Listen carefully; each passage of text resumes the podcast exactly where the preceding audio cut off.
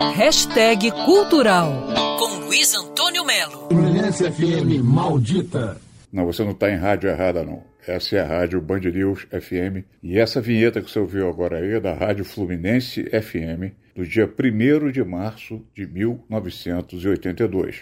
Conhecida como Maldita, a Fluminense FM está fazendo 40 anos que estão sendo comemorados festas, palestras, com muita alegria, porque 40 anos se passaram quatro décadas e a emissora que implantou basicamente o Rock Brasil aqui está em festa.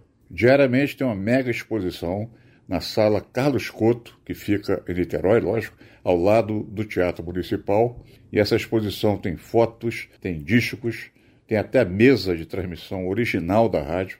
E na sexta-feira, na outra, dia 27, às 8 da noite, vai ter um talk show, um papo. Nós vamos instalar Lobão, vai estar presente, Arthur da jornalista, pesquisador, Álvaro Luiz Fernandes, a primeira locutora da rádio, a Selma Boiron, também outra locutora importantíssima que é Milena Ceribelli, o cantor e compositor Marcos Sabino, e eu também, para explicar, contar histórias, casos da rádio, mostrar vinhetas, mostrar áudios, gravações, a rádio que lançou Celso Blue Boy, lançou Legião, lançou Paralamas. Vou mostrar tudo lá nesse bate-papo no dia 27, que cai na sexta-feira. É só você chegar no Teatro Municipal, Niterói, né?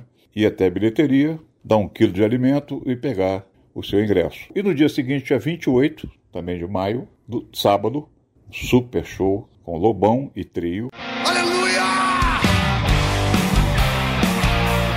Fluminense FM, 40 anos, 27 e 28, Teatro Municipal de Niterói. Está confirmado, não fique de fora. Luiz Antônio Melo para Band News FM. Quer ouvir essa coluna novamente? É só procurar nas plataformas de streaming de áudio. Conheça mais dos podcasts da Band News FM Rio.